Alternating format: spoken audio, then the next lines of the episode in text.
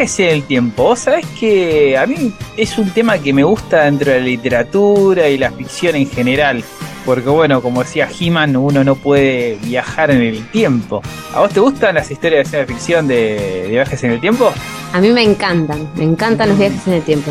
A mí me encantan. Me gustan mucho las historias de loop, que es como un subgénero en sí mismo, ¿viste? Que entra en un loop temporal. Eh, ¿Viste el Día de la Marmota? Eh, ah, sí, sí, sí, el día de la marmota me encanta. Claro, de hecho, la estructura del Día de la Marmota es tan clara que las películas que hacen algo similar usualmente agregan referencias a la misma, ¿viste? En Happy Death Day, que es como un Día de la Marmota, pero de una chica universitaria que está como en un slasher, le persigue un asesino slash, aparece con este asesino slasher y la mata. Pero acá está el truco, ella se despierta la misma mañana en la que el asesino la mató. Entonces la va matando en un loop constante. De alguna manera siempre el asesino enmascarado la, la encuentra tipo un scream y la mata. Pero ella despierta ese mismo día. En esa película confiesan al final que, que en un diálogo que están basados medios en, el- en, eh, el Día de la Marmota. Y hay un montón. Ark. Es como un- una estructura narrativa copiada. Eh, hicieron los hermanos Wayam, hicieron una de un tipo que se mete en un ascensor y también se despierta en, en ese loop. La cosa que en esas historias el viajero siempre tiene que resolver algo y se proyecta. Porque una de las particularidades de las películas, a mí me gusta, ¿no? Películas o ficciones de, viajes en el tiempo, es saber en qué tipo de teoría especulativa estamos con el tema del, de- del- del viaje temporal, ¿no? Porque si estuviéramos, podemos determinar tres. Esto ya lo hice en el episodio de la chica que salta a través del tiempo, pero lo voy a hacer de vuelta porque no sé, no tengo ninguna restricción legal para hacerlo. Porque si fuera una línea de tiempo fija, como pasa, mm, por ejemplo, en el clásico de mm, H.G. Wells, La máquina del tiempo, o Terminator, o 12 monos, el viajero no puede cambiar nada. Porque el futuro donde él está, el presente, perdón, el presente donde él está, es el resultado de su viaje mismo. No sé si te, si te perdiste ahí. Porque es un medio meregenal.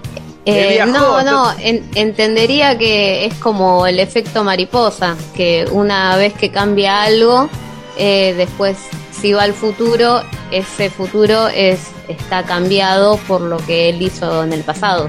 ¿Puede Esa es dinámica, esa es dinámica. Porque esa es la línea de tiempo dinámica. Él viaja, entonces cuando vuelve, como Homero con la tostadora, él ve los cambios que hizo. Él, él ve los cambios que hizo. En la fija, si el tipo cambió algo, si la línea de tiempo es fija, quiere decir que desde el punto del viaje él ya los cambió. Hay un ejemplo que puedes encontrar que es, por ejemplo, si viajas al pasado a matar a Hitler cuando era un bebé con el objetivo de prevenir la Segunda Guerra Mundial y lo reemplazás con un bebé X para que su familia no lo note, al viajar al futuro te das cuenta que ese bebé es efectivamente Hitler. Porque si en tu línea de tiempo existía Hitler no lo pudiste prevenir. La línea dinámica, por ejemplo, si vos vas a, como decís vos, si vas a cambiar algo al pasado, cuando volvés, a- se altera el cambio. Y eh, claramente la que tenemos muy entendido por el tema de la intervención de Marvel es la multiversal. No pasa nada, porque cada, a cada lugar que vos viajas en el tiempo creas una nueva ramificación, una nueva línea de tiempo, un universo completamente distinto. Esto es lo que pasa un poco en Muñeca Rusa, una serie de Netflix que ella dice, bueno, ¿qué pasa si cada vez que viajo en el tiempo esa gente queda ahí? Genero una realidad donde pasó lo que hizo mi intervención. Y, y bueno, y bien, y aquí eh, nos plantamos eh, también el cómo viaja el viajero, porque como decís vos, en Volver al Futuro, el viajero viaja físicamente. Se puede encontrar Exacto. en el pasado por duplicado. Y la otra es la proyección, cuando viaja la mente del, del viajero, como pasa en la chica que viaja a través del tiempo, por ejemplo. Bueno, y de líneas Ninguna de pregunta. tiempo vamos a dejar de hablar, pero sí de viajes en el tiempo, eh, porque vamos a hablar de esta espectacular serie de anime y Daiset del año 2016 en este episodio de Lo Dibujito.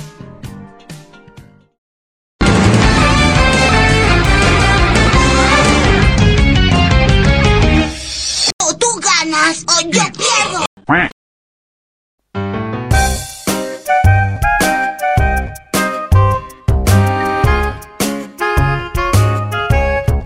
Esto es Lo Dibujito, un podcast de películas y series de animación. Continuamos con los episodios dedicados a series de anime, estos especiales. Me acompaña como siempre, bueno, por segunda vez y consecutiva, Antonella de Caculembo TV. ¿Cómo le va? Hola, ¿cómo estás? Muy buenas tardes. Acá andamos, acá andamos. Eh, queriendo crear líneas temporales donde estoy mejor. En fin. Claro, Amando hablar de, los viajes en el tiempo yo. Y hoy vamos a hablar de Erased o Una ciudad sin mí, en, español, Una ciudad sin mí, que tiene más sentido con el nombre que le han dado, una serie disponible en este momento de Netflix. Bueno, su nombre en japonés es Bokudake ga Inai Machi y bueno, eh, está producida por AM Pictures en el año 2016 por Tomohiko Ito. También, no se compliquen con esto, pero hay una serie, serie live action en Netflix, pero me parece que hoy vamos a hablar directamente del anime, nada más. Bien, porque además de la serie, bueno, está el manga original de Kei eh, Sambe, sería el nombre de este muchacho, que se empezó a serializar en 2012 y terminó en 2016. O sea, el tipo termina el manga y le hace el anime. Qué redondo. Sí, vos viste la, la serie de live action. ¿Dista mucho de, del anime? Mira, la vi hace, hace largo tiempo, pero la verdad es que no dista tanto del anime. Llega un momento, un punto en donde se bifurca. El final termina diferente. Y creo que es un poco más fiel al manga el live action. La quiero ver. Pero, me dijiste eso? Pero sí, sí. Y, y en realidad creo que son 12 o 13 capítulos no es mucho más extensa que, el anime. Solo toman ciertas decisiones diferentes. Nada más. Cuando pasa eso. ¿A vos te gusta? ¿O tenés la del fanático acérrimo? No le pusieron el buzo azul a Chucky. No, no, eh, a ver, no soy muy exigente con Netflix sobre los live action, porque los live action de Netflix tienen mala reputación. Pero este es un live action que yo recomiendo. Las actuaciones no son forzadas y tienen una buena dirección. Genial, genial. Además, bueno, te da a mí, para mi entender, si no te digo en términos de mejorado en el final, pero si le da su propia identidad a lo que estaban contando, me parece perfecto. Yo estoy medio en el aire porque solo viene anime. El final del anime me pareció redondo en, en ese sentido. Y vos sabés que Erased, por lo menos puedo, a mi propia experiencia, es una serie que estuvo disponible mucho tiempo, pero ahí se me escapó bastante, por más que estaba la premisa de viajes en el tiempo, no tenía mucha fe hasta que me lo recomendaste, pero una vez que empezás el visionado, en el caso del anime, ¿no? No, no leí el manga, en el caso del visionado, eh, me sorprendió un montón que sea una serie tan dinámica y la verdad que te devoras los... Yo las vi en una noche. Te devoras los episodios.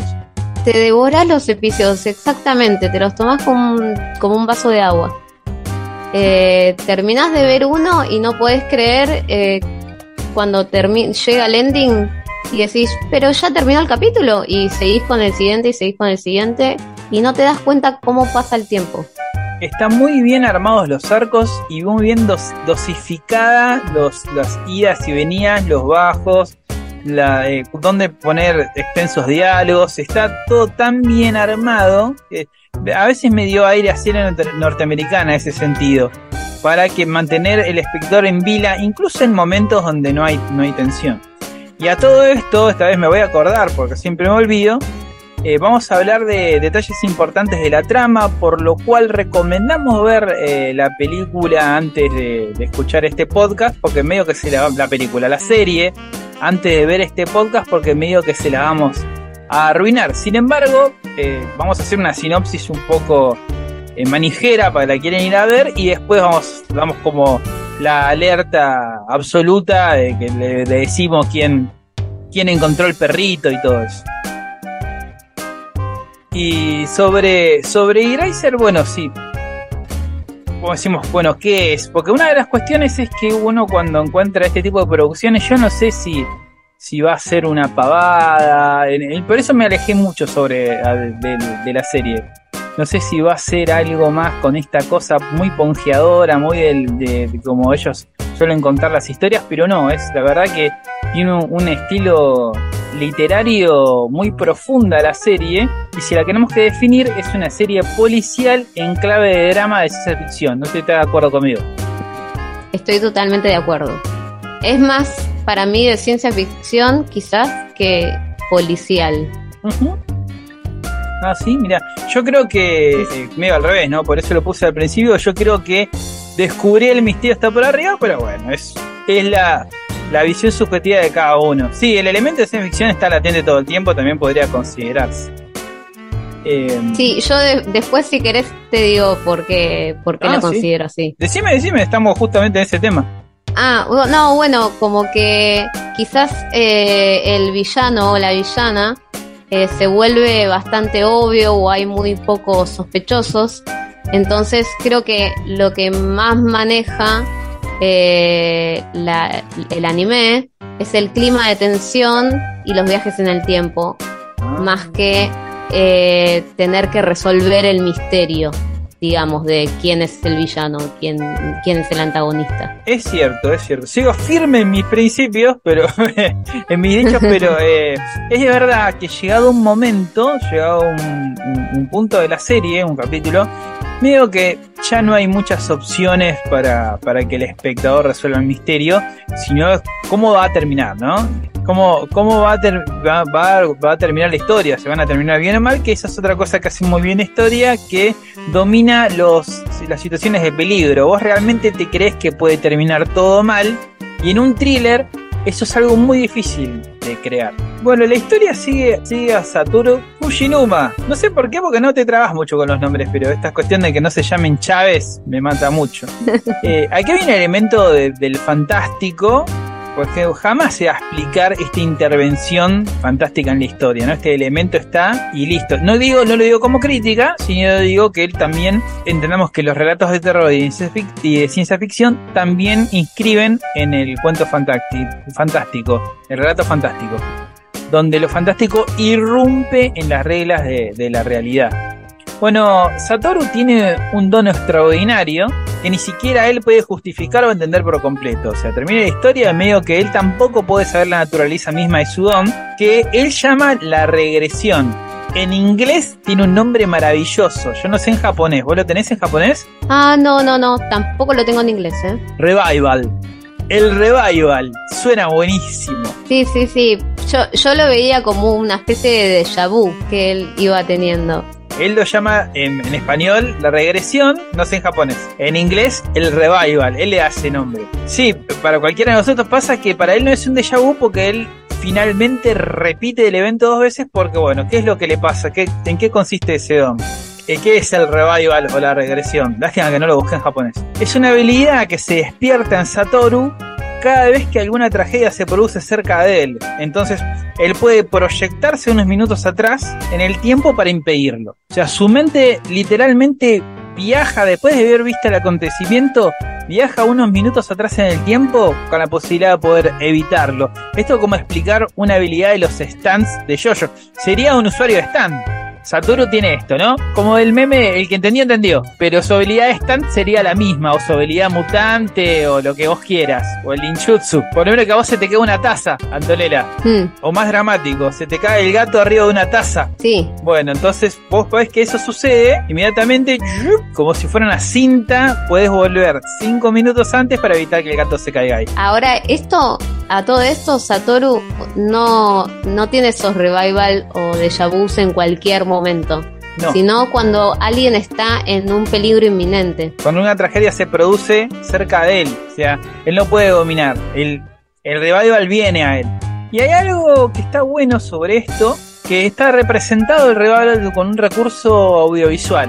Y esto me recuerda mucho a mm, eh, el efecto mariposa, la película. Porque en el efecto mariposa, uno, un médico le dice al personaje en un momento dado, se pensá en tu conciencia, en tu mente, como si fuera una película, llena de recuerdos y de imágenes visuales. Recuerdos, porque los recuerdos son, son visuales en muchas teorías neurológicas.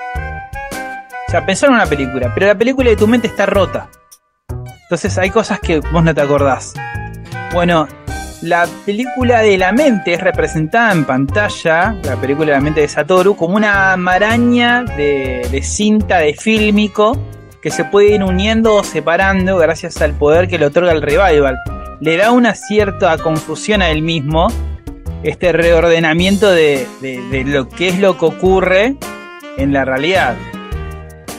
Porque esto va a influir más tarde en, en él porque como viajero del tiempo se le van a ir mezclando los recuerdos, incluso los que él cambió.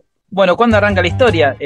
Para terminar con, la sinopsis. Mm, por una tragedia justamente que él vivencia, viaja esta vez no cinco minutos, sino hasta mil. La historia se desarrolla en 2016, cuando él tiene 26 años y trabaja en una pizzería.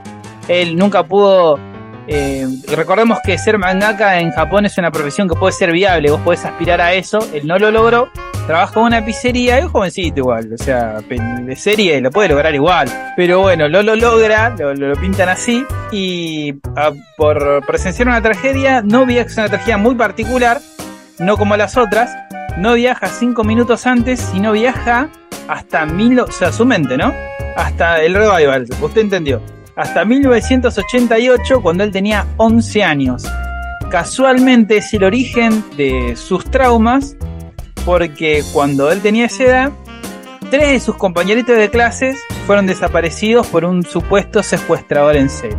Y esta es la trama del plot, el, plot de, o la sinopsis de, de una ciudad sin mí o revival.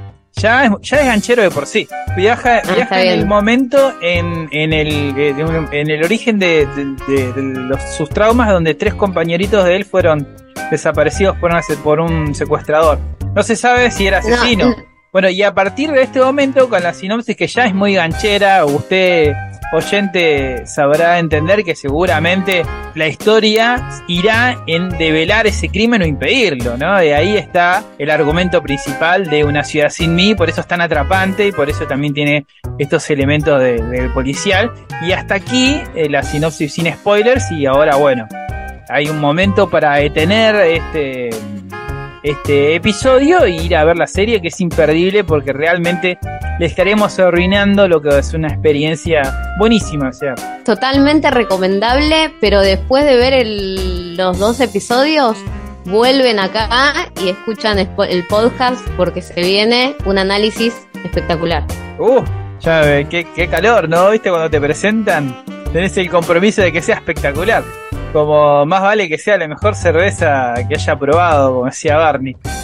Bueno, ahora que estamos hablando con spoilers, eh, podemos decir que en el momento en el que él viaja a cuando es chico, a 1988, no es un momento cualquiera, sino que la madre se llega a dar cuenta de quién es el villano o la villana, el asesino o la asesina de esos eh, homicidios que ocurrieron en 1988. Eh, al darse cuenta de esto, la mujer es asesinada por el, mismo antagonista y eh, cuando llega a su casa, Satoru la ve y del miedo, de, de la desesperación, sale corriendo y la policía lo empieza a perseguir. Y es ahí cuando él hace una regresión tan brusca como no volver 5 minutos o 5 segundos o 10 segundos en el tiempo, sino volver años y años atrás. Esta historia comparte un poco con los subtemas que tienen las historias de loop, que a veces el loop no es casual, responde a una necesidad cósmica de arreglar algo que está roto o una injusticia que, que no se produjo, por eso por alguna razón pareciera que Satoru está viajando con la misma, él mismo se convence de eso, con la misión de impedir eh, que se produzca de esa manera la línea temporal. Estamos en la línea temporal 1, donde tres compañeritos de él desaparecen, nunca se encuentra el culpable y Satoru eh, arranca realmente una... eh, le- o sea, toda su vida está muy permealizada por este trauma de la niñez. O sea, quizás el impedimento de él de no desarrollarse también como mangaka y un montón de cosas más estén relacionados justo en ese, en, en ese momento de su, de su historia personal donde desaparecen sus compañeritos, que son, bueno, la primera que desaparece es Kaio Hinazuke, una, una nenita muy introvertida. Después se parece Hiromi Sujita, que es un nene que se parece a una nena, pero no. Está Aya Nakahiji, que es la tercera en desaparecer. Lo tiene muy presente, porque digo, bueno, van a desaparecieron en este orden. Entonces yo primero me quiero consultar en Kaio. Entonces es, es, el primer arco. Y después está esta dificultad. Porque primero Satoru no es un detective. Y por el otro lado eh, está viajando y está en su yo de 11 años. Para definir la personalidad de Satoru, Satoru si bien no es un detective, sí es inteligente, porque él se plantea tres cosas. Por eso yo digo que el aire detectivesco siempre está. Pero bueno, las lecturas son compartidas, está muy bien. Pero esta cuestión detectivesca es que me tiene en el filo porque él dice, bueno, no puedo ir a revelarles a todos que vengo del futuro, porque primero soy un nenito y nadie me va a creer. Entonces tiene que usar las poquitas herramientas que tengo yo, que son el conocimiento de lo que va a pasar, para en primer momento evitar que, que a la primera víctima Cayo le, falte, le pase algo. Con todas las limitaciones de lo que conlleva ser un niño, ¿no? Con todas las limitaciones, él tiene horario, le están encima, no tiene, no tiene fondo, no puede, no puede, no puede, la, no tiene la credibilidad, así que él se da cuenta de todas esas limitaciones y trata de pensar en consecuencia. Eh, por el otro lado, y esto me hace acordar mucho, bueno, es como esta cuestión de propia de las historias así de, de, misterio policiales, ¿no? El que descubre la verdad o el periodista que descubre la verdad lo asesinan y bueno, eh, ya tenía la respuesta. O sea, la madre ya descubre quién es el asesino, como bien dijiste vos, por un dato que nosotros no nos damos cuenta en su, cuando al principio del visionado, ella se da cuenta de algo muy particular porque eh, eh, evita un secuestro, porque encima, encima el secuestrador sigue en actividad.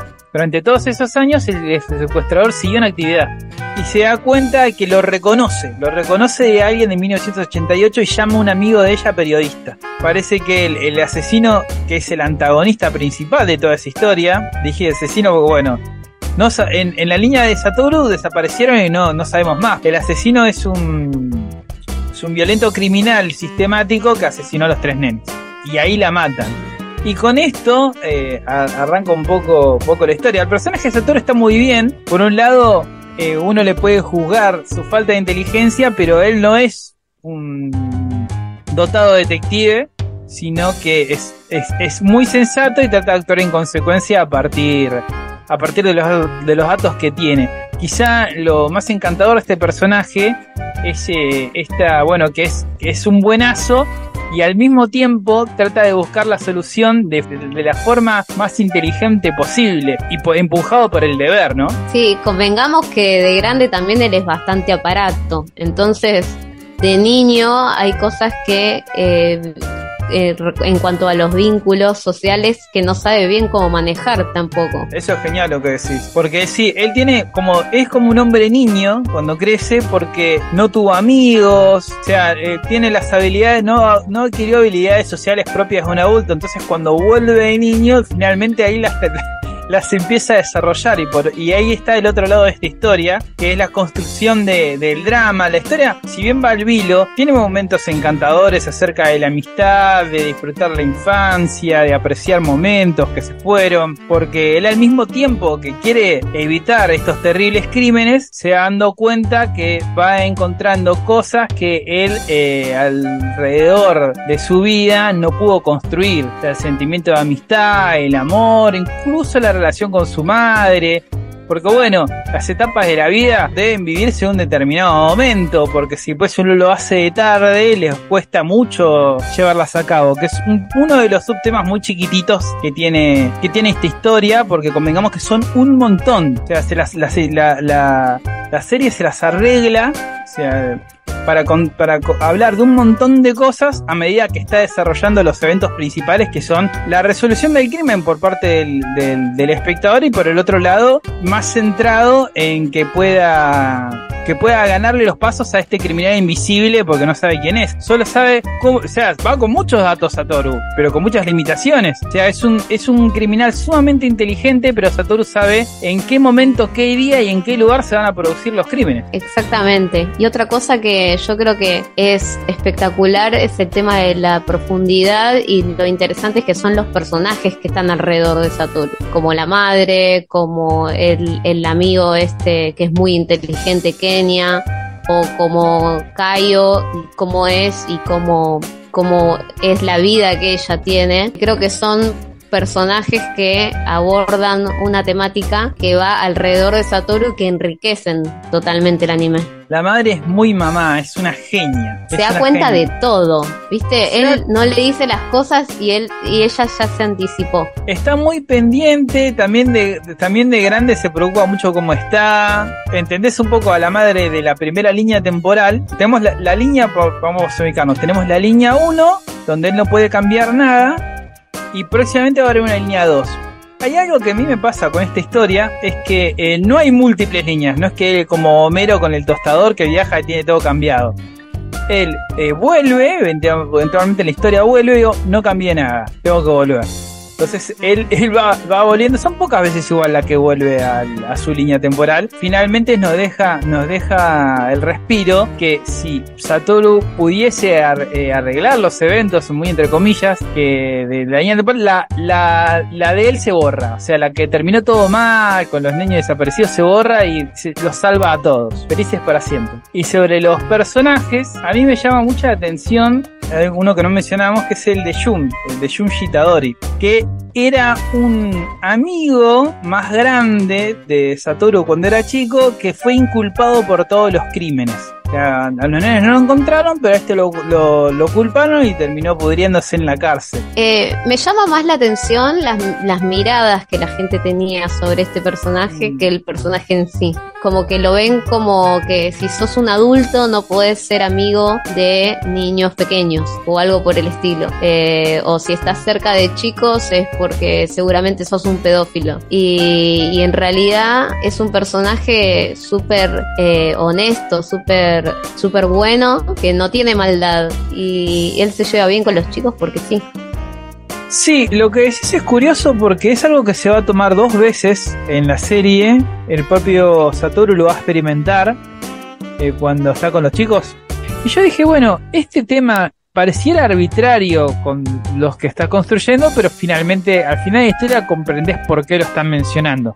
Pero ahora para hablar un poco de los prejuicios y otra vez y otra vez para hablar por qué tal vez los crímenes no se resolvieron o qué cuestiones hay latentes por sobre eh, leer ese tipo de, de interacciones y cómo la sociedad japonesa ve determinadas cuestiones, ¿no? Que en la historia va, va a tener sentido más adelante cuando, cuando se develen los, los hechos finales. Bueno, recordemos siempre que hay sola, en esta historia solamente hay dos líneas de tiempo. Línea 1, donde, bueno, digamos que está todo mal, el asesino estuvo libre, y línea 2. En algún momento va a haber un cambio, porque la línea 1 va a proseguir, o sea, Saturno no va a poder lograr su cometido y se van a empeorar cada vez más las cosas. Porque finalmente en línea 1, el asesino que estuvo en actividad desde 1988 logra inculparlo del crimen. Entonces está cada vez peor en su línea temporal. Tiene que tratar de borrar la 1 y establecer línea 2. Pero para eso tiene que hacer algún cambio en el pasado. Y sobre el personaje de Junji Taori, el que es culpado por, por los crímenes del pasado, en la línea 1, que era amigo de, de Satoru, es un. Es un personaje muy curioso, porque en un primer momento a mí me daba un tanto de ambigüedad, porque él era como raro, ¿viste? En un momento dado él está con el nene y tapa la pornografía. Y entonces yo no entendía muy bien qué quería construir, si una cuestión de desconfianza o, sobre el personaje, pero finalmente entendemos que lo que pasaba con, con Jun es que era, un- un- una persona era un joven más grande, tenía creo que 23 años, era una especie de hombre niño que le gustaba el aeromodelismo y se relacionaba más por- con los chicos por eso, ¿no? Porque tenía tenía habilidades sociales no construidas porque vivía creo que con su padre en la tienda era medio solitario, pero era una buena persona, simplemente no, no podía relacionarse acorde a su edad, le gustaba justamente por los gustos que tenía, el, de crear modelitos de aviones en papel y demás, se relacionaba más con los niños, pero era, era una buena persona. Sí, un objetivo perfecto para el asesino verdadero. Claro, porque el asesino verdadero lo que hace es usar los prejuicios y las relaciones circunstanciales para inculparlo de los crímenes.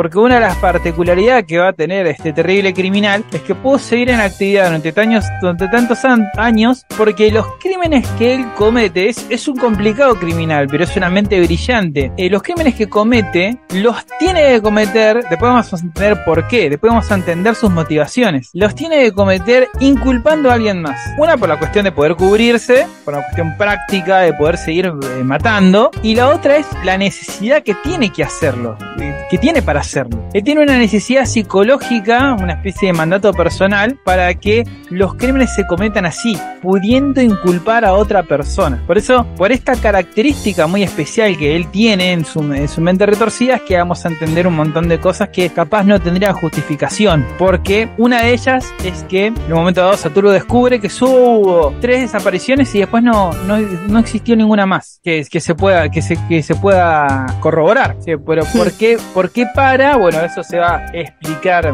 más adelante. Pero vos sentiste que había una ambigüedad con este personaje o siempre lo establecieron como un bonachón? Para mí había como un gris que podías, que podías pensar pensar distinto. Pero e, era un raro nada más. Yo ya te dije, para mí era un, muchacho, como vos decís, bonachón, que eh, estableció una amistad con, con, los nenes y que era un incomprendido social, capaz, mm. o mejor dicho, la sociedad está mal y piensa que cualquier persona que se acerque a, a los chicos tiene que ser una persona malintencionada o pedófila o y en realidad era una buena persona. No se no se lo comprendía por parte del resto de la gente. Sí, además eh, lo que vos decís me hace recordar a cuando Satoru se encuentra en línea 1 con un periodista que era amigo de la madre, ya la madre había muerto y él presuntamente era el asesino.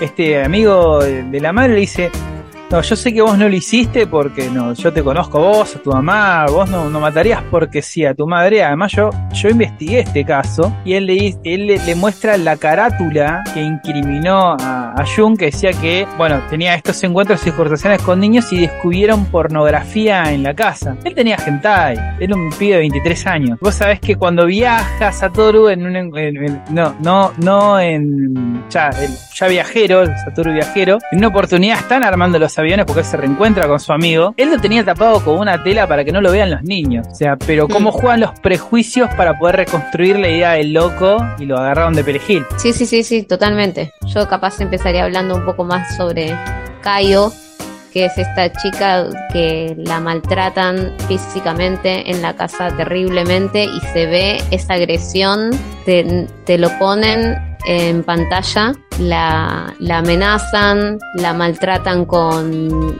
agua fría, hielo frío para que los mueretones no se vean. Eh, hay todo, hay todo un maltrato terrible hacia esta nena que en el anime te lo muestran y así es el personaje de ella. Ella es fría, ella es desconfiada hasta que Satoru empieza a entrar en confianza con ella y empieza a hablar con ella. Eh, pero siempre se mantiene distante a todo el resto. Sí, es todo un arco donde interviene el servicio social, donde la madre también se podría ver como, como una eh, presunta asesina de su propia hija, porque con todos los maltratos y con toda la violencia que ejerció física sobre ella, eh, podría hacerlo. Eh, me parece que está muy buena la tensión que existe en cuanto a que ellos son niños y van caminando por la noche en, el clima es invernal, eh, donde no sabes si en cualquier momento puede aparecer el asesino o puede aparecer alguien que los ataque. Me parece que el clima está muy bien hecho y esto de que él tiene su limitación de niño para con la madre de, Caio eh, y no puede hacer mucho y trata de acudir al, al maestro, a la mamá, eh, trata de acudir a, en un momento medio que la secuestra ella y le dice, mira, te voy a secuestrar y vamos a ir a un lugar secreto. Eso, eso es muy lindo porque él trata por sus medios, siendo niño y con todas sus limitaciones, de ayudarla eh, a toda costa para evitar eh, su muerte eh, que él sabe que va a ocurrir en cualquier momento.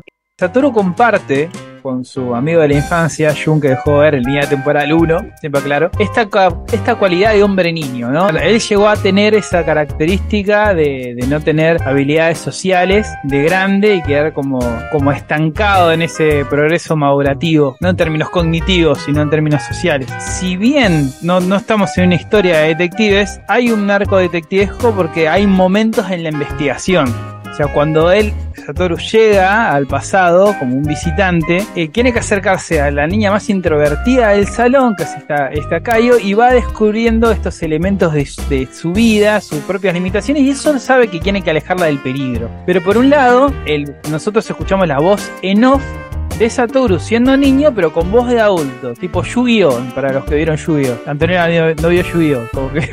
pero, no, no vi Yu-Gi-Oh! No vio yo, yo no vio Yu-Gi-Oh! Pero para el, para el que la case es como Yu-Gi-Oh! que es Yu-Gi-Oh! ¿no? Es el de los relojes. No, no, es el de las cartas. Bueno, y Satoru se, escucha la reflexión del adulto. Él en un primer momento sospecha de la madre porque descubre esto. Recordemos que no tiene habilidades detectivistas, pero dice, bueno, si ella sufría violencia sistemática, primero trata de defenderla como puede, como vos bien decías, de esa violencia. Tratar de, encontrar por ahí el responsable. Tal vez fueron los padres la que la desaparecieron. Porque él descubre que después de cada la violenta golpiza, la tiraban a un granero que estaba atrás de la casa. Entonces él especula, como especulamos nosotros, tal vez una golpiza se le fue de las manos, la mataron y la escondieron. Y dentro de esto es terrible, ¿no? Pero recordemos que tiene estos tintes de policial negro. Está bien construido desde el drama porque es la importancia que tienen y medio que no exageran y además cosas, uno dice que exagerado, pero no, no, estamos, solamente hay que agarrar el diario para ver la cantidad de cosas que, que, que, suceden de este calibre o peor. Dentro de todos los subtemas que hay, también está la figura del violento, ¿no? Porque la madre reacciona como reaccionan los violentos o los, o los, abusadores. Dice, ¿por qué no le voy a pegar a mi hija? Es mi hija, yo le pego cuando quiero. Mm. Es desagradable el personaje de la mujer. Eh, la trama la redime en un momento dado que a mí medio que no me gustó, digo que qué necesidad de redimirla, ¿no? Sí, no, no sé si la redime, pero te dan un, como la razón por la cual ella eh, es mala con la hija y le empieza a pegar. Eh, sí, lo que no me parece que esté bien es sí, es que se la muestre como algo inocente, sí se te muestra la causa. Sí, pero a mí qué, qué me importa, no, no, no sé. Yo creo que ese elemento está para influir en el espectador y dice, ah, bueno, sí, está la condición de posibilidad la madre, uy, yo te maltraté y por eso maltratás. Marchen presos, señores, ¿qué me importa? No, sí, sí, sí, eso no justifica para nada. Ella es un adulto y la otra es una menor y, y lo que hizo, lo hizo y por eso también la alejan de la hija y no la dejan tener más. Sí, lo resuelven bien, lo, lo resuelven con coherencia, pero viste que está la madre, ponen la música triste, viste, no, entendés lo que yo trato de decir, ¿no? Sí, como sí, como que la victimizan que... un poco y en realidad para mí más que víctima es no, no hay nada de víctima. No hay nada, eso. sí, Leo, abrazate con el que quieras, ¿viste? Yo le digo a, a, a, lo que muestran, o sea, podría ese elemento no estar y no haría ruido en, en, en, términos ideológicos de la serie, ¿no? Estamos hablando de cómo pone en pantalla, cómo recrea de forma medianamente realista, porque no, no, no está en los órdenes de lo caricaturesco, la violencia hacia, hacia los niños. Y bueno, a medida que pasa esto, él trata de, como decís vos, encontrar eh, las concordancias, las maneras de, de, poder proteger primero a Cayo y bueno, finalmente una vez que puede salvar a, a Cayo, porque se da cuenta que circunstancialmente Cayo eh, no fue víctima de la madre, sino fue víctima del verdadero, el verdadero asesino, porque a Cayo la dejaron en un granero, entonces el tipo aprovechó ahí, tenía ese conocimiento. Entonces aprovechó ahí y ahí es que la, la capturó viva y después la mató. Terrible. Es muy terrible todo esto, ¿eh? No, no. Está, está bien manejado, pero es, como un policial muy duro. Sí, quizás lo suavizo un poco que esté hecho con dibujos, pero es bastante terrible la trama. Queda suavizada también con el drama infantil, drama en sentido de que es la historia de amistad, de, de, de reencontrarse a sí mismo con el pasado, de, de es, todo eso es muy lindo. O sea, lo, te, lo pesadillesco convive con, con los momentos tiernos. Con los momentos tiernos. Por sí. ejemplo, como cuando van a visitar el árbol, eh, los zorros eh, le giran alrededor eh, cuando van al museo, eh, cosas que son de chicos y que son inocentes. Y se contrasta con, con la realidad de, de, los adultos, ¿no? Y esto de la pesadilla, a la pesadilla le gana la, la ternura, le gana el amor, le gana la amistad, está presente en el opening, en el opening de la serie, donde lo que vemos son, son los nenes, son los nenes jugando, Satoru con su infancia, la infancia que pudo, que bueno, evidentemente esto tiene un final feliz, que pudo reconstruir, porque si no, no, no tendría sentido. Eh, no tendría sentido un final malo. Pero hay algo que quiero decirte ahora, que no te dije en su momento. Nosotros, nosotros vimos juntos esta serie y nos salteamos los openings. ¿Vos sabés que los openings van cambiando? Ah, no, no sabía, porque lo pasaba. A mí se me ocurrió en el capítulo 11 ver el opening entero y aparece aparece el villano. El villano está fantasmagórico, o sea, su, su identidad está oculta durante casi toda la serie. Claro, los nuevos capítulos, por supuesto. Llegué, pero está aparece en el opening, esto es una joda, le digo. No, es porque va cambiando cualitativamente a cuando en un momento el personaje aprende la memoria, viste que en el opening original él se sienta en una sala de cine. Porque bueno, está viendo esto de la película de su vida. Es esa, mm. es esa metáfora. Se sienta él en una butaca de cine y al lado de Satoru chiquito. ¿Te acordás? Sí. Bueno, cuando él pierde la memoria, en la butaca de cine no hay nadie. Cuando es muy, avanza muy la interesante esto, todo esto que contás, porque yo no me había dado no me había percatado. Ahora puedes ir a buscarlo te vas a sorprender. Cuando a medida que avanza la serie, son como todos sospechosos, o sea, no, no está bien definido. Eh, aparecen todos con los ojos tachados. La mamá de, de Kayo, eh, Jun. Aparece la película de la mente de Satoru en el opening y ellos tienen los ojos tachados. A medida que los sacan de la posibilidad de ser sospechosos del crimen, aparecen sin, sin, sin esa tachadura de lapicera. Cuando se acerca al final, aparecen imágenes como esto. Yo vi en el capítulo 11 que aparece en el opening el perpetrador de los crímenes. Y además, a medida que van avanzando esta progresión de cambios en el opening, vos vas, vos vas descubriendo algo fascinante, ¿no? Eh, que te están mostrando todo allí y vos no lo pudiste ver, porque si vos haces un revisionado te decís, bueno, claro, claro está, está, estaba acá. Pero esto también es un correlato con lo que pasa en la historia misma, con lo que le pasa a los personajes.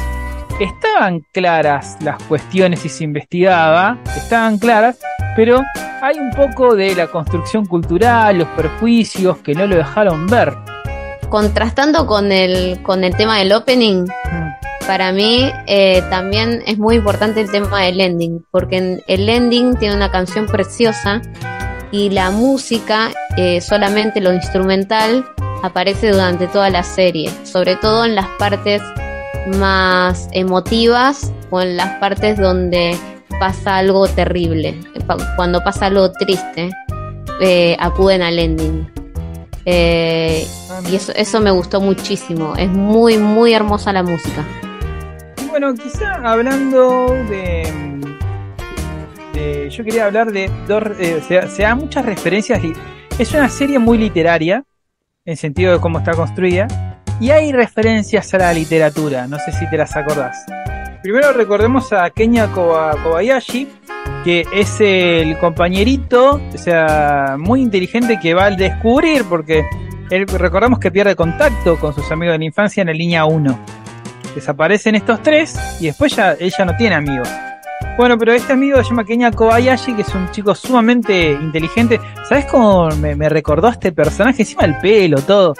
A uno de los personajes inteligentes de, de este de Neverland, los del Norman, sí, Yakusoku no Neverland, o Ahí. Promise Neverland. que es muy inteligente, que él en un momento le dice a, a Satoru, le dice, che, loco, ¿tenés el, el libro que te presté? El que tiene el cuento de, de Edgar Allan Poe, El hombre de la multitud, porque quisiera que me lo devuelvas. ¿Qué le, qué le doy qué? Le dice Satoru y después le dice, no, la, verdad que cuando lo, lo, lo agarra solo, digo, el libro no existe, loco, yo te lo dije simplemente para que hablamos a solas. Y es en ese momento donde... Eh, bueno, quedamos los dos en que yo no entendía esto. Si Kenya sabe- intuía que era un viajero en el tiempo y dice, no sabe por qué, pero él sabe que está buscando resolver algo. Entonces, le- ahí, ahí Satoru le dice, bueno, yo creo que Kaio está en peligro, quiero evitar que pase. Entonces yo, yo te voy a ayudar. ¿Qué es el hombre de la multitud? El hombre de la multitud es un cuento de 1840 escrito por el escritor Edgar Allan Poe, donde un personaje que es el narrador de la historia está mirando por la ventana y ve un montón de personas. Entonces las empieza a definir y encuentra una persona con una absoluta singularidad, que es un viejo. Entonces él, él- construye una imagen en su cabeza del viejo, eh, notándolo peligroso. Además hay, cuestiones visuales como la presencia de una daga en sus pantalones y lo persigue. Finalmente cuando encuentra a este viejo, el viejo lo, ve atónito. Este viejo parecía buscar a alguien en la multitud. Presuntamente el narrador cree que es una víctima. Y bueno, el viejo lo mira y se va. Y queda esa incógnita de que tal vez quedó alguien libre. Una de las interpretaciones de este cuento de Es que representaba la parte, la parte oscura de uno que, que él, él buscaba en los demás en esa multitud que vendría a ser. Entonces aquí está la metáfora que usa Kenia para definir esta búsqueda que no podía definir bien eh, que, se entable- que se establecía Satoru. Sí, buenísimo lo que contás, yo no conocía el cuento, pero a mí me encanta eh, la manera en que él decide creerle sin un, realmente tener un argumento sólido. Eh, porque su amigo no es que le dice algo, le da una razón específica y sustancial y lógica. Él simplemente decide creerle y le dice, yo también quiero ser un héroe como vos. Hay algo que no me cierra, eh, en vos veo un misterio, yo quiero ser parte de eso, no me dejes afuera. Claro, aquí acabas de develar la metáfora latente entre el cuento del hombre y la multitud. Eh, Kenia usa ese cuento, bueno, también nos cuenta a nosotros, que dice, bueno, estás buscando un hombre en la multitud, estás buscando un fantasma, estás buscando algo que no tiene mucho sentido, eh, pero, pero te ayudo a buscar ese misterio porque, eh, bueno, lo, lo que dijiste vos, se ve que está obedeciendo un deber. Dice, Yo quiero ser un héroe como vos. Genial. Hay una segunda mención a la, a la literatura, que es, acá me vas, a, me vas a ayudar si lo pronuncio mal, que es la alusión a un cuento de Ryonosuke Akutawa, que es el Kumo no Ito, el hilo de la araña. Es un, Hermoso. es un cuento en que un criminal eh, está subiendo por una eh, está, en, está en el, in- el infierno y Buda le da la posibilidad de escalar a través de un delgado hilo de araña por la benevolencia del Buda. Entonces, este tipo va eh, subiendo por, eh, por el hilo para, salvarse de ese destino, pero Esta persona en realidad no había hecho nada bueno en su vida y lo único bueno que había hecho era no matar una araña. Entonces en realidad lo que hace es dejar caer un hilo de araña para que pueda trepar a través de él. Y ese hilo obviamente eh, aunque sea una araña, es frágil y se termina rompiendo, ¿no? Como se rompe, eh, como la fragilidad de la bondad que el hombre tuvo durante toda su vida. Este cuento va a hablar de cuáles son las víctimas que elige el asesino. Pero este cuento habla de eso. De por qué, o sea, está definido como una infanticida porque mató a tres nenes, pero ¿por qué eh, su motivación iba más allá a querer matar niños?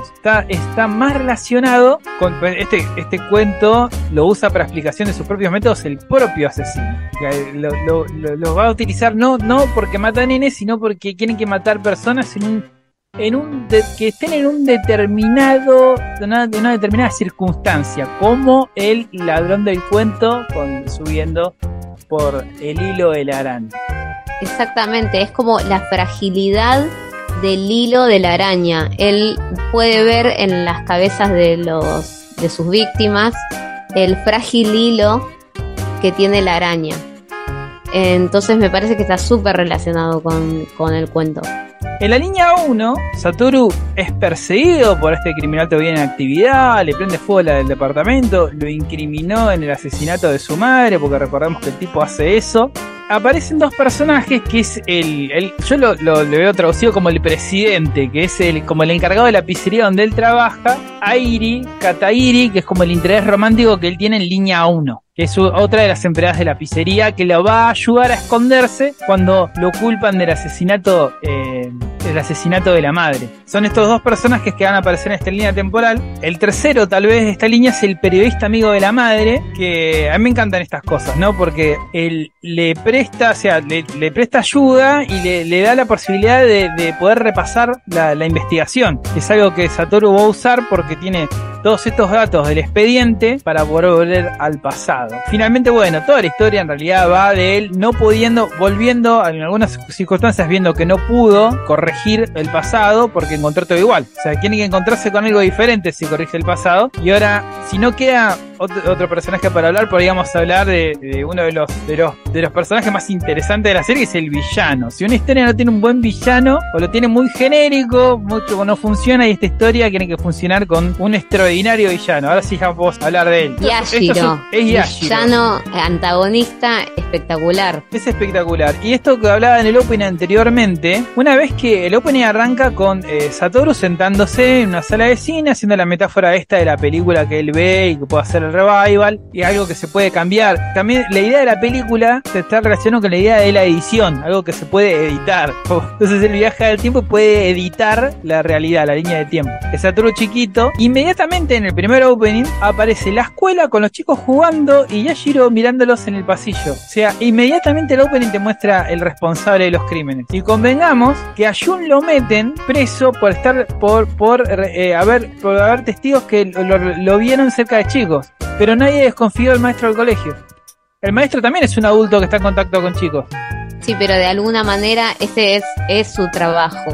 Entonces, ¿por qué van a desconfiar Ahí está el prejuicio. De, Ahí está el prejuicio. De, de, de, maestro, ¿no? Si habla alemán no debe ser tan malo. Ahí está el prejuicio. Sí, sí, y ahí está donde él esconde eso. Él justamente se hace maestro para poder hacer esos crímenes. Claro, él es muy astuto, usa los prejuicios sociales a su favor. Se esconde en la figura de la autoridad, la figura del maestro. Por supuesto que lo vamos a hacer, por más que sea su trabajo. Es un adulto que está en contacto con niños, investiguémoslo. De hecho, Exactamente. Además, la madre confía muchísimo en él eh, durante, durante la, el anime. La madre descubre la patente del coche de Yashiro, que es el mismo de 1988. Entonces ya dice, ya lo encontré, no me importa si me llevaba bien con él o confío un montón. Los datos dan, investiguémoslo. Y otro dato que se escapa, que es cuando Satoru ve la pantalla del, de la computadora, cuando, cuando le dan el expediente, estaba entre los sospechosos, porque circunstancialmente daba, pero fue descartado. Yo, Satoru mismo que fui, yo fui tan tonto de dejarme llegar por, porque hay prejuicios positivos también. Uno puede prejuzgar de forma positiva. Como, bueno, los Simpsons, si habla alemán no, no debe ser tan malo. Si es tan lindo, sí, debe ser buena o persona. Quién, o quién sospecharía de una mariposa. ¿Quién sospecharía de buena mariposa? Y Satoru, bueno, esta es la elaboración de. La conclusión de esto, este tema, uno de los subtemas de la, de la serie, que son los prejuicios culturales que hay en Japón. Y dice, lo tenía enfrente todo, yo leí el expediente, lo tenía enfrente, pero yo lo saqué, yo lo saqué como, como culpable, como saqué también a mi mamá. Eh, lo, lo, tenía, lo tenía en la cara, lo tenía en la cara todo el tiempo, y eso es un, una de las cuestiones que, que trabaja la serie. Bueno, y sí. hay una trampita que te pone la serie, pero uno la, la devela rápidamente. En la línea temporal 1, cuando Eri lo va a visitar a Satoru, que está escondido bajo un puente porque lo culpa, lo busca la policía, le dice que un tal eh, Nanabu Nishizono fue a hablar con el encargado de la pizzería y le pidió los datos y uno lo involucraría justamente con, con, que haya conseguido los datos donde, porque le pidió los datos de donde vivía Satoru con la madre, o sea, es este, es este Nanau, pero Nanau no aparece durante todo el pasado de Satoru. O sea, o aparece un tipo sacado de la galera o es un personaje que ya vimos. Y ahí, como decías vos, medio del misterio se empieza a difuminar. Pero hay un momento clave donde uno dice, yo creo, ¿no? Como espectador uno dice, bueno, sí, no hay otra alternativa, es acá. Es un momento terrible donde Satoru no lo ve, pero nosotros como espectadores sí. Sí, para mí el, el momento clave que define todo es cuando abre la guantera Sí, y ve que está llena de dulces. Qué terrible, Y- ¿no? Porque ahí le- te cae la Sí. ficha de, claro, una, un, un femicida, un tipo que asesina a niños, tiene, tiene ese visto amable, es un profesor, además tiene lo, está, está lleno de caramelo, es terrible. Es terrible, cuando toca ese botón y se abre la guantera, yo, a mí me dio escalofríos la primera vez que lo vi. Es terrible. Es terrible. Y además como el, el personaje antes, pues esto es muy propio del anime, ¿no? Tiene un momento donde revela su maldad y ya es malo. Pero sigue siendo inocente y dice, no, porque estoy dejando de fumar. Y medio que vos en la tontera le crees. Sí, es que no sabes si la trama es tan tonta como para decirte, bueno, te estoy tratando de hacer creer que es él, pero en realidad no. Y te lo hago súper alevoso y entonces vos ya dudás porque decís, esto es, es- es demasiado obvio. No puede ser que sea tan obvio. Entonces ahí vos dudás de vos mismo. Claro, y además en un rewatch te das cuenta, porque Satoru, cuando en su forma de viajero, siempre en línea 1, o sea, en su forma de viajero, siempre recurrió a- al profesor, eh, contándole, dándole. Entonces, él, a ser un inteligente as- asesino sistemático, también tenía esa posibilidad de, de poder atajarse. Por eso él, decide, pues, eh, uno, uno dice, bueno, entonces, si quería matar a Caio, ¿por qué lo ayu- ayudó a que se vaya? Porque, bueno, Caio finalmente se va a ir con su, con su abuela, ¿no? Sí, con la abuela. Se va con la abuela, entonces pierde la víctima. Claro, lo que no entendemos hasta el momento es que el asesino no es simplemente un asesino de niños, porque en realidad no lo es. Es un asesino de personas en estado de eh, vulnerables eh, y quiere probar su capacidad para sobrevivir que tienen y siempre tiene que él salir a flote, siempre, siempre quieren que culpar a alguien más. Y eso está em, relacionado con su infancia y qué es lo que termina moldeándolo como un asesino. Porque si uno diga, bueno, ayudó a perder la víctima, no. Él podría encontrar una más porque no es que busque niños. Él, se lo va, cuando revela su identidad, que es que secuestra a Satoru para matarlo, él revela que solo mata a personas que él ve que tengan un hilo de araña en su cabeza y ahí cuenta la historia, la, cuento de Re- Akatawa. El, Porque- el hilo de la debilidad sería. Exacto, una persona sumamente vulnerable eh, o es, algo así como que estás regalado, porque justamente a Caio la mata porque los padres lo dejaban en un granero, entonces era muy fácil culpar a alguien más, simplemente tuvo que ir a buscarla, es, muy retorcido, pero ha- ha- habla también de la vulnerabilidad de las personas, entonces así él elige a, las víctimas, siempre quieren que él no puede matar a alguien que no sea vulnerable en todo sentido, quieren que inculpar personas buenas y matar personas inocentes, por eso recae la figura de un niño. A veces lo hace por practicidad, porque la mamá de, de, de la mata por practicidad para inculparlo. También obedece la idea de persona buena, ¿no? Pero también para porque tenía la oportunidad de inculparlo a Satoru también. Sobre sus motivaciones, él da dos. Primero, podemos decir simplemente, era un loco. Está buenísimo, que no, no, no hace falta el sobreanálisis, que uno lo puede entender así, nada más. Pero está construida la personalidad de, de como homicida, están construidas sus motivaciones. Y la otra cosa que él da como indicio, eh, tiene esa parte de villano que revela su plan o revela sus intenciones, porque al mismo tiempo de ser psicópata es un poco ególatra. Y se lo revela a Satoru que él lo reconoce como rival, que ya Satoru no lo mata directamente, él, él ve el, esto no me acuerdo, él ve el del hilo de la araña, No, pero no, Eh, no en el auto cuando es justo, chico. no, en el auto no. Por lo menos yo no lo noté. El segundo, la segunda explicación que da, porque medio que también el asesino se explica, nos explica a nosotros por qué sucedieron las cosas así. Algunos interrogantes que uno se pregunta, digo, bueno, ¿por qué no, no siguió matando?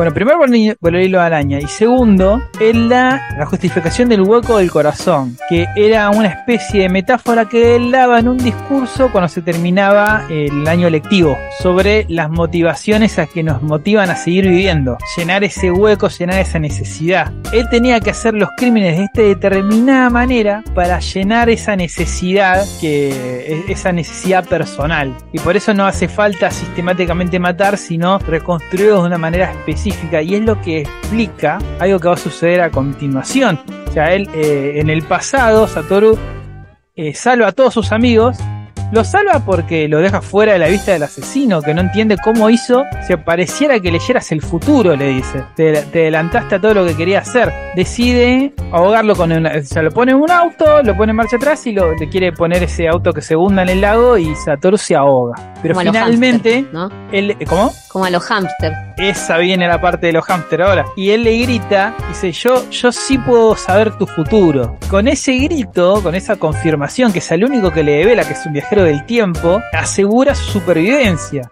porque también es un psicópata y es un obsesivo con esto. Lo del hueco del corazón es esta obsesión criminal, esa obsesión patológica. Eh, bueno, sí, sí, eh, esa, yo creo que esa es la palabra perfecta, es un obsesivo. Es un obsesivo, por eso hace lo que hace y por eso es tan sistemático. No se revela en el anime, si, no se menciona, eh, Satoru es rescatado y pasa en coma toda su vida, hasta los 25 años. En ese, proceso, entonces uno se pregunta, bueno, ¿por qué no lo mató? Porque él nunca vio el hilo, del, el hilo de, la araña sobre su cabeza. Solo lo podría ver al despertar, porque está obsesionado con preguntarle cómo lo pudo lograr. Entonces, él, eh, él fíjate cómo son tan, tan establecidas las motivaciones del criminal y no matar por matar, que eh, él incluso lo cuida a Satoru para que llegue ese momento. Pasa todo un momento desde la infancia que lo afeita, lo cuida. El, el vacío de su vida ahora rondaba y giraba, el hueco del corazón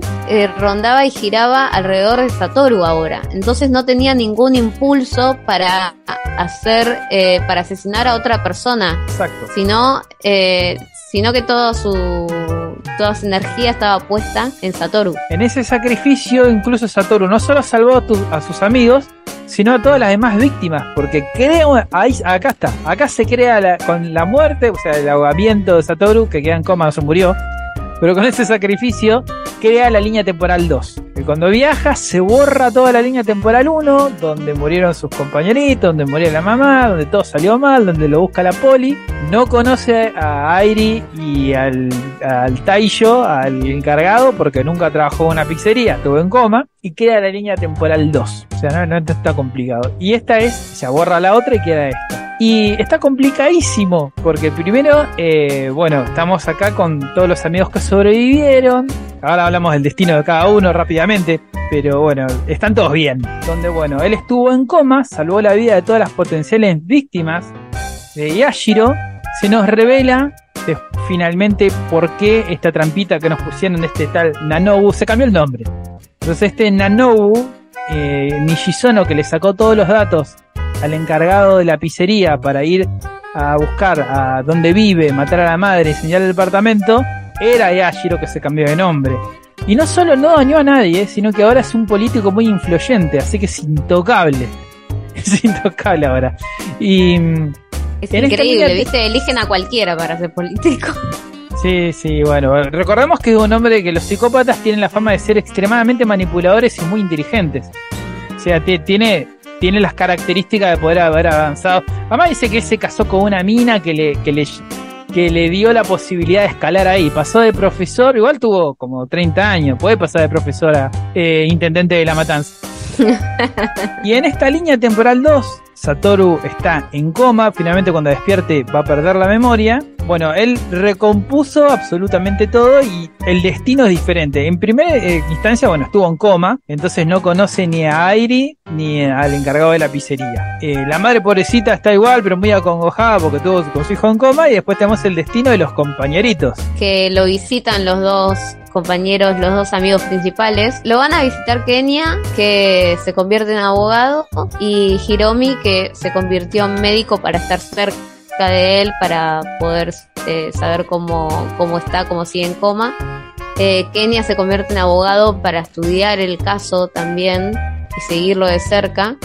Eh, y aparece también eh, Kaio eh, con un bebé y ahí ella recién ahí él se entera que se casó con Hiromi y que ella se siente muy apenada y que dice que se sienten muy apenados de que ellos hayan podido seguir con sus vidas Y él no. y él no. Eh, que de hecho hicieron colectas, es toda una parte muy tierna. De nenitos que- hicieron que le colectas para, eso. para Eh, de, de- de chicos hicieron colectas y para poder ayudarlo a él. Eh, también es muy hermoso el tema de la madre, cómo lo cuida, cómo lo eh, le estimula los músculos, cómo está todos esos años eh, ayudándolo. Eh, no sé, me parece todo muy tierno y como todo sigue girando alrededor de Satoru porque todos lo ven como un héroe. De hecho, en el hospital aparece un como una especie de corcho con la foto de ellos de chiquitos y la máscara del que era el héroe de la infancia de él. No sé si te diste cuenta de ese detalle. Sí, sí, está sí, la, está la máscara porque lo tienen como un héroe. Entonces, es un elemento, es un elemento que no habíamos mencionado, un subtema es los actos de heroísmo, que bueno, concluye que el acto de heroísmo es el sacrificio, es el sacrificio, pero sí es verdad, hay, hay momentos oníricos donde eh, Satoru para preguntarse cómo debería proceder el Satoru viajero del tiempo, convertido en niño de 11 años, cómo debería proceder y él se imagina los consejos de... Parece todo una locura, pero está todo bien organizado, ¿eh? Los ¿Cómo se lo aconsejaría una especie de Henshin Warrior? Un Sentai Warrior, tipo un, un Kamen Rider que le, que, que le acons- que- un Power Ranger. Claro, un Power Ranger, que en realidad se está aconsejando a sí mismo, ¿no? Pero esa, esa, esa figura del Super Yo aparece en, en, en un momento onírico, como entre retratado como un héroe, un superhéroe japonés. Hay un detalle que no sé si lo, lo llegaste a notar, es que en ciertos momentos aparece una mariposa azul. No, Eh, no. contame. y, y yo creo que está haciendo alusión al efecto mariposa, a- al hecho de que eh, se puede cambiar las cosas, eh, que un pequeño, una pequeña acción puede llevar a un cambio muy grande eh, en el futuro. Es cierto, igual se ahogó, o sea, es su ausencia lo que cambia todo, más, más de, su intervención, pero es cierto, es verdad. Todo eso está relacionado con el nombre, por eso hay, un, hay una cuestión de que le ponen erased, borrado, que la idea es borrado que se borró. se borró él durante no sé cuánto, 15 años, pero hay un tema con el nombre real, una ciudad sin mí, que adquiere dos resignificaciones, pero eso un poquito para la- la- las últimas reflexiones que hace la serie. Y bueno, y finalmente tenemos el desenlace, ¿no? Despierta Satoru. No recuerda, no recuerda nada, entonces lo visita. Eh, Yashiro, son momentos de mucha tensión porque uno ya sabe que está en la mira del asesino, pero Satoru no lo sabe. Y aparece una, una nenita que también está en el hospital, tenía cáncer la nenita, ¿no? Sí, en el hospital y bueno, finalmente está el enfrentamiento final último, donde se, se cruzan después de tantos años.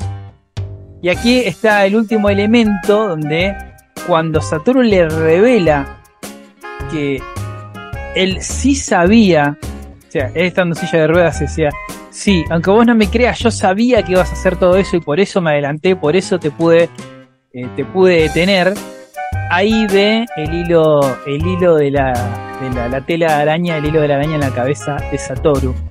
Y bueno, ahora sí vamos a hablar de la última motivación que, bueno, en esta, en este segundo encuentro con el villano, el villano le cuenta que cuando en realidad, si los tuvo, eh, nosotros escuchamos, son todas cosas muy berenjenales, pero tienen sentido, están muy bien organizadas una vez que ven el anime. Es difí- son difícil de, de contarlas, ¿no? Son cosas que eh, eh, este Yashiro le contaba a Satoru estando en coma.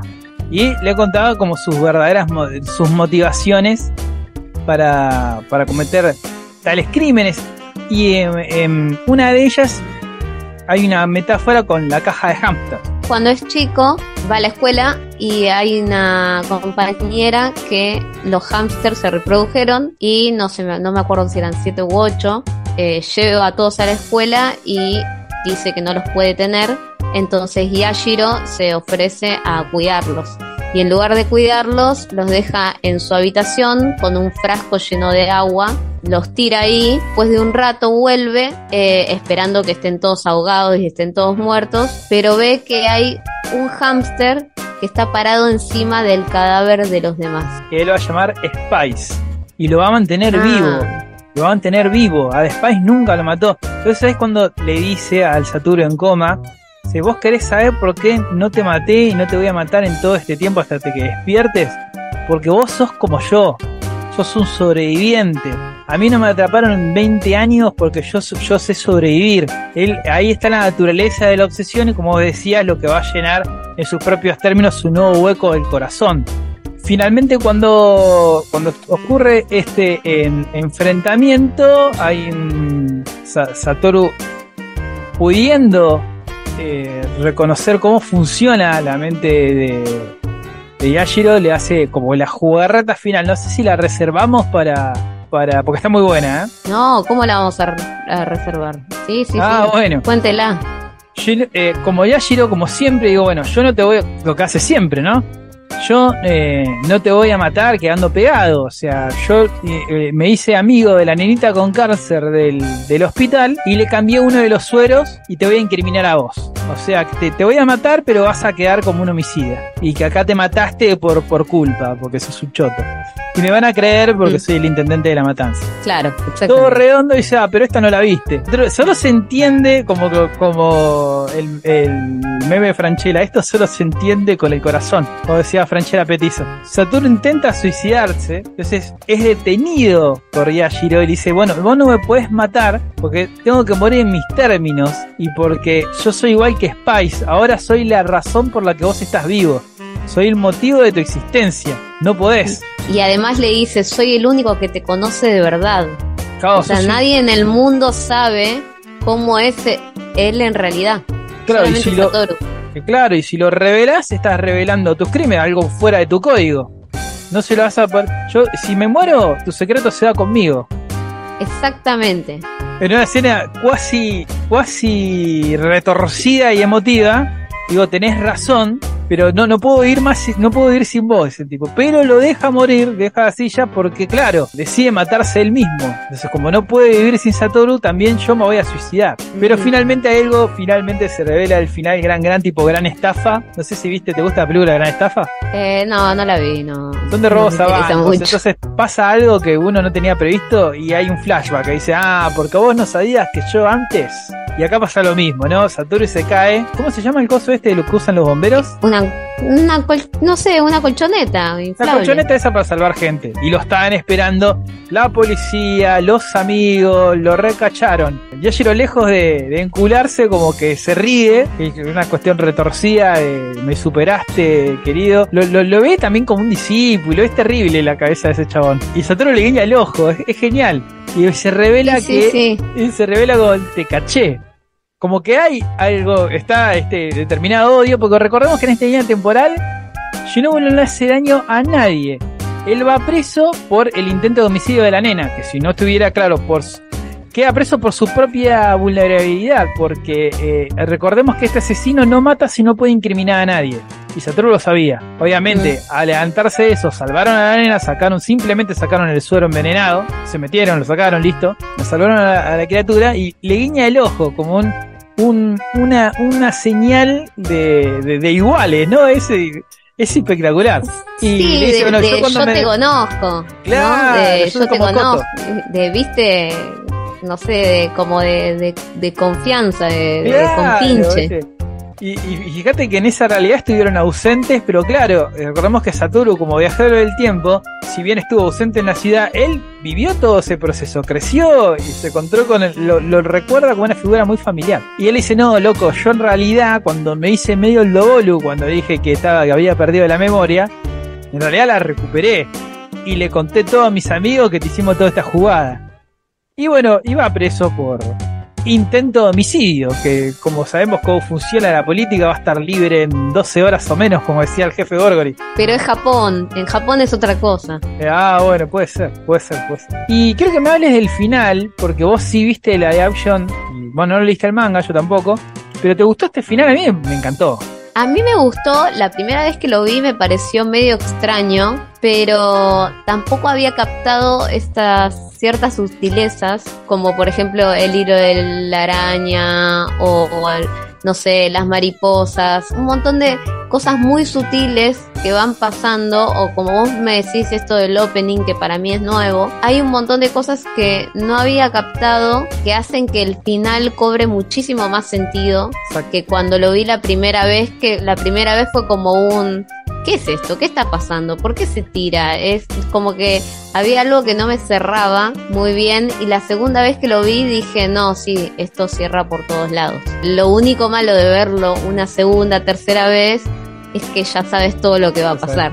Pero me encantaría volver a la Antonella de que no sabía absolutamente nada de esta serie y volver a verla y sentir la tensión de no saber qué, qué va a pasar, qué va a ocurrir y si los chicos van a estar bien o no, caminando solos en la noche ahí en, en la neblina. Y tenés que pegar el revival, tenés que pegar el, el poder de, de Satoru. Pero O sea, perdiendo la memoria. perdiendo la memoria. Claro, claro, porque si no viajás con conocimiento. ¿ah? Viste que no terminé de entender nada. Recordemos lo que pasa en línea 2. En línea 2, Yashiro no lastima a nadie, Satoru se la pasa en coma, todos están bien, pero no conoce a, a Eri ni al presidente, ni al Taisho, ni al encargado de la pizzería. Y en un epílogo, bueno, él finalmente puede hacer su, su carrera como mangaka y se encuentra con casualidad con Aire. Un final sospechosamente similar al final de el, el efecto mariposa. ¿Casualidad? No lo creo. Y mira, a mí en realidad ese final no me gustó mucho. No me gustó mucho que se encontrara con Airi. Porque da la sensación de que ellos van a tener una relación romántica Sí, sí. y en realidad se llevan muchos años de edad. Ella es menor de edad. Y eso a mí personalmente Me me choca. Japón. Japón. Me Eh, No, lo, no lo entenderíamos. Es Japón. Japón, sí, porque la edad eh, de consentimiento en Japón es mucho menor. Entonces, también eso me choca un montón. Sí, sí, sí, sí. Me choca que eh, pareciera o dan, se da a entender como que va a tener que su relación romántica, su amor, va a ser con esta chica Airi. Sí, seguro. Pero- Es- eso, es lo que, eso es lo que establece, por supuesto. Pero tiene 17 años. Eh, nos queda un, un poquito de reflexiones en el tintero. Algo que yo quería hablar es sobre el título real de, de esta serie que se llama La ciudad sin mí, que obtiene resignificación en dos oportunidades. Primeramente, eh, la oportunidad que tiene Kaio para vivir. Cuando ella abandona la ciudad, sé que eh, ella hace una reflexión, ¿qué pasará en la ausencia mía, en, en la ciudad en el momento que no estoy? Pero el, abandono de esa ciudad le da una oportunidad para realmente, primero, sin saberlo, ella salvarse y reconstruir su vida. Hay una reflexión tanto poética que se da en el momento que ella se va, que es muy linda. Y la otra es la que hace Satoru, que dice, gracias al sacrificio que hago por desaparecer de la vida de mis seres queridos, la, es- ciudad sin mí, el tiempo que yo estoy en coma, es esa que yo me pierdo todos estos años para devolverle la vida misma a la persona que yo quiero. Y hay una reflexión final sobre la fe, que la hace el mismo Satoru, que dice, en realidad, eh, nosotros no tenemos fe que las cosas mejoren o cambien, sino queremos, queremos creer en, en tener fe. Queremos, queremos creer que, que, que, que- que no- nos convencemos en poder creer y eso es lo que nos da voluntad para cambiar las cosas. Porque en realidad lo otro es incertidumbre, en realidad no podemos manejar el tiempo, como diría He-Man, en realidad nadie puede bajar el tiempo, aunque Satoru finalmente lo hace, pero la reflexión es, eh, yo lo logré porque creí que podía cambiar las cosas. Es una doble reflexión porque dice que él eh, habla del abandono que tuvo él en la línea temporal 1, o sea, él también tuvo posibilidad de seguir con su vida, como lo hicieron sus amigos cuando él estuvo en coma, pero no tomó esas oportunidades, no quiso creer. Y la- las, las, las, eh, una, hay muchos subtemas, ¿no? La amistad, lo importante de la niñez, y la multiplicidad de posibilidades que se nos presentan todo el tiempo y nosotros no, no las tomamos. Una hermosa serie que me sorprendió un montonazo. No sé qué. Sí, qué, qué bien la persona que te la recomendó, ¿eh? Ah, sí. Pues es una cosa que, que pasa. Vos me la recomendaste y decía, a vos te va a gustar esta serie. Y la verdad que me, me, me sorprendió, me sorprendió un montón. Es, es una serie buenísima, súper recomendable. Yo creo que quita a mucha gente, porque viste que siempre está la recomendación. Bueno, si no te gustan este tipo de historias, yo creo que es medio universal, capta a mucho público. Sí, es difícil que a alguien no le guste Erased. Lo que sí es difícil es captar todas estas sutilezas.